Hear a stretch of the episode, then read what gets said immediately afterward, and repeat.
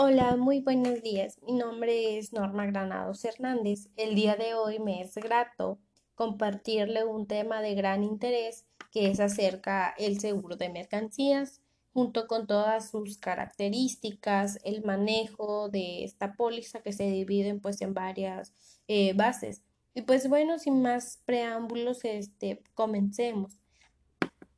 El seguro de mercancías eh, eh, nos permite la cobertura de los posibles riesgos que es obligatorio, perdón, la cobertura de este seguro.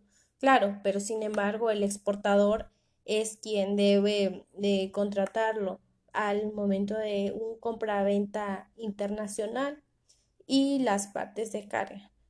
Pues el, aquel contrato eh, son con alguna aseguradora por medio de los objetos transportados y en caso del traslado por vía terrestre, aerolínea o marítima.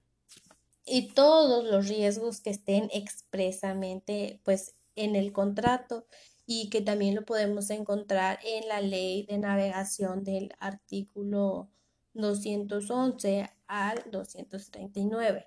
Y bueno, pues este seguro puede ser contratado por cualquier persona que tenga un interés de mercancías transportadas y que pueden ser tanto empresas públicas, privadas o persona física.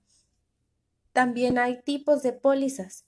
En el seguro de transportes, como ejemplo, son se divide en tres partes. Una es sencilla, la otra es específica o cerrada ya que así pues podemos determinarlo eh, y que pueda comprender el tipo de póliza que se encarga de asegurar pues a un comerciante o empresa con un movimiento continuo.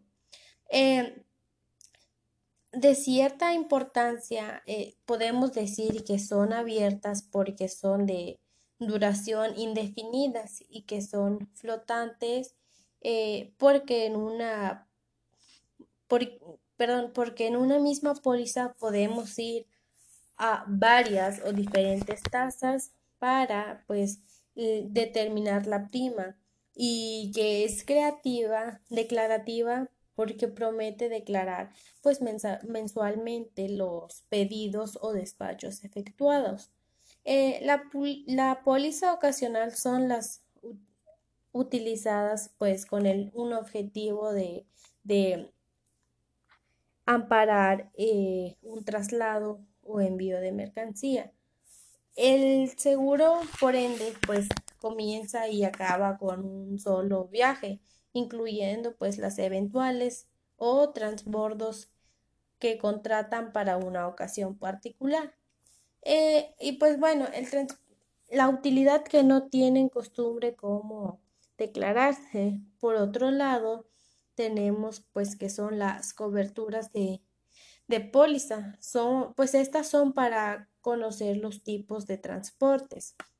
Y bueno, este consiste en la acción de, de que cubran eh, los determinados riesgos ya que pueden sufrir su mercancía en el, en el traslado o el manejo de la misma pues ya que sea emblensa por vía terrestre y que son los tipos de cobertura pues que existen básica pues se refiere al choque, vuelco, desembarrancamientos, derrumbes, las caídas de árboles, caída de postes, incendio, explosión, eh, que baugo, huracán y la inundación. Estos son algunos de los, de los principales riesgos que, que se quieran, este, pues se, quieran cubrir, ¿no? Y, la, y pues la hora la cobertura más básica y tenemos que es básica más el robo. Esto pues consiste en algunos eh, inconvenientes pues de los antes mencionados, eh, más el robo, ya sea con violencia en las cosas o pues eh, las personas quienes lo transbordan.